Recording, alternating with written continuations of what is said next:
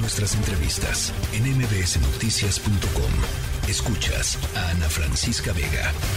Y para seguir hablando de las corcholatas y cuál ha sido su evolución respecto al avance de sus aspiraciones rumbo a 2024. Tenemos en la línea telefónica a Alejandro Moreno, él es director de encuestas y estudios de opinión de El Financiero. Alejandro, buenas tardes, ¿cómo estás? Muy buenas tardes, qué gusto, Adrián, gusto saludarle. Pues eh, hay ventaja de una de las corcholatas, de acuerdo a lo que se pudo observar en el pasado mes de marzo. ¿Qué nos puedes comentar respecto a esta encuesta, que la más reciente del, del, financiero, cómo se están posicionando las, las llamadas corcholatas?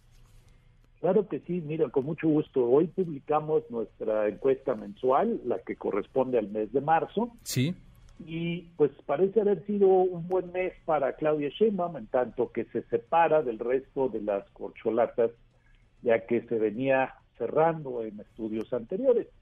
Eh, opinión favorable para Claudia Sheinbaum, 44%, nueve puntos arriba de Marcelo Ebrard, que obtiene 35%, Adán Augusto López 29, seis puntos detrás del canciller, nada mal, 24% para Monreal y 23% para la quinta corcholata, en este caso del PP, Gerardo Fernández Noreña nueve puntos de ventaja en opinión, saca Claudia Sheinbaum sobre Brad, pero 11 puntos cuando les preguntamos a quién de las cuatro corcholatas de Morena prefieren para candidatura presidencial. Sheinbaum 32%, Ebrard 21%, el mes pasado estaban 28, 22, los separaban 6 puntos, ahora 11, es decir, sí se abre, eh, aumentó 4 puntos Claudia Sheinbaum, disminuye un punto Ebrard y en el caso del secretario de Gobernación queda en 15% igual que en, la, en el mes anterior, Ricardo Monreal 7. Si en estas opciones de corcholata se incluye a Fernández Noroña, eh, la jefa de gobierno tiene 31, Ebrard 19, 12 puntos de ventaja, Adán Augusto López 13 y Monreal y Fernández Noroña 6 cada uno. Así que pues va sola, por lo menos en este mes. Sabemos que esto está fluido, que es sensible, digamos, eh, eh, la medición a lo que vaya sucediendo y pues para bien o para mal de las corcholatas, pues esto se va a decidir por medio de encuestas. Alejandro, déjame preguntarte, nos decías, eran seis puntos eh, de ventaja respecto a febrero, los que llevaba Claudia Sheinbaum. Así es, en febrero llevaba seis puntos en esta pregunta específica, de a quién prefieren. Sheinbaum estaba en 28% y Ebrard en 22. Ahorita se abre a 32-21. De 6 puntos a 11 puntos de diferencia. De nuevo, marzo, pues hubo un movimiento favorable para ella. En enero había sido desfavorable, se lo atribuimos pues al tema, del, metro, pero efectivamente ahorita pues se recupera. Ahora, sí hay que decirlo, es su nivel más alto prácticamente desde octubre para acá, no había, no había estado arriba del 30%, su mejor medición había sido 30, precisamente en diciembre, antes de caerse en torno a los sucesos del metro. Así que, pues en marzo, una puntera clara, no quiere decir que ya esté definido esto, falta tiempo, pero por lo menos fue un buen mes para Claudia Sheinbaum.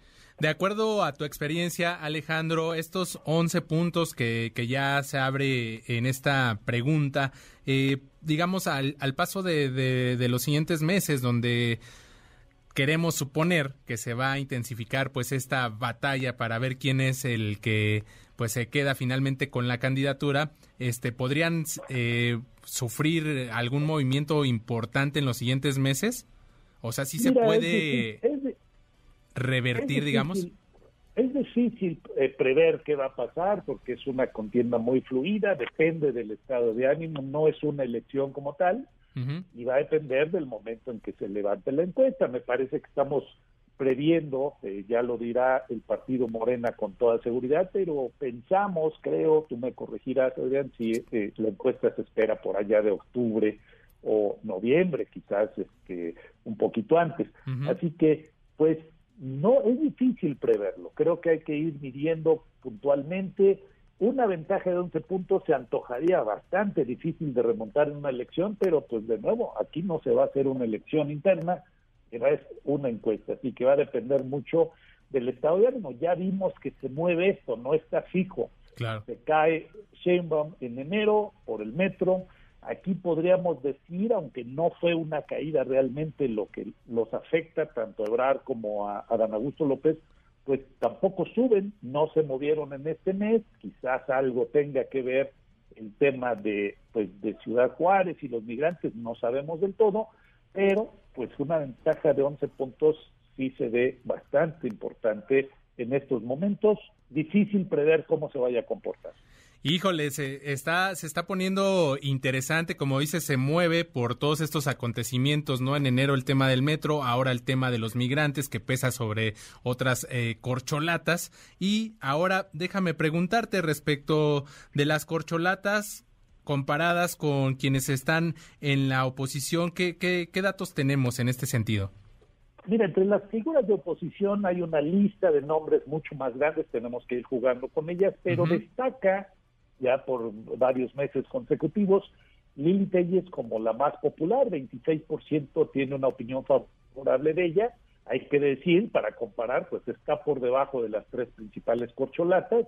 Eh, le sigue Claudia Ruiz Macié con 24, Luis Donaldo Colosio que se ha caído, hay que decirlo, lo teníamos arriba de 30% hace poco, está en 23%, se ha venido devaluando la marca de Colosio desde el punto de vista del nombre. Beatriz Paredes 19, Samuel García de Mesén 18, Mancera Miguel Ángel 17, Santiago Krill 16.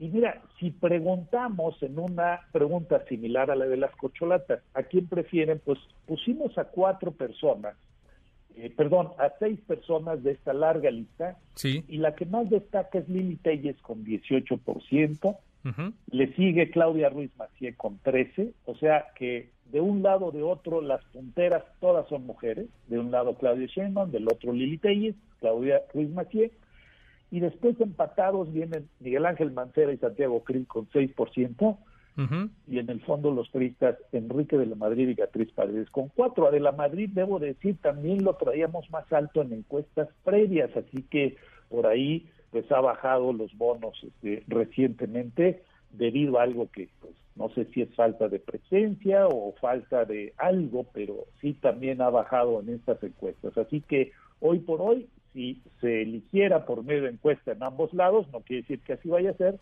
pues la contienda bien podría ser Sheinbaum contra Lili Telles.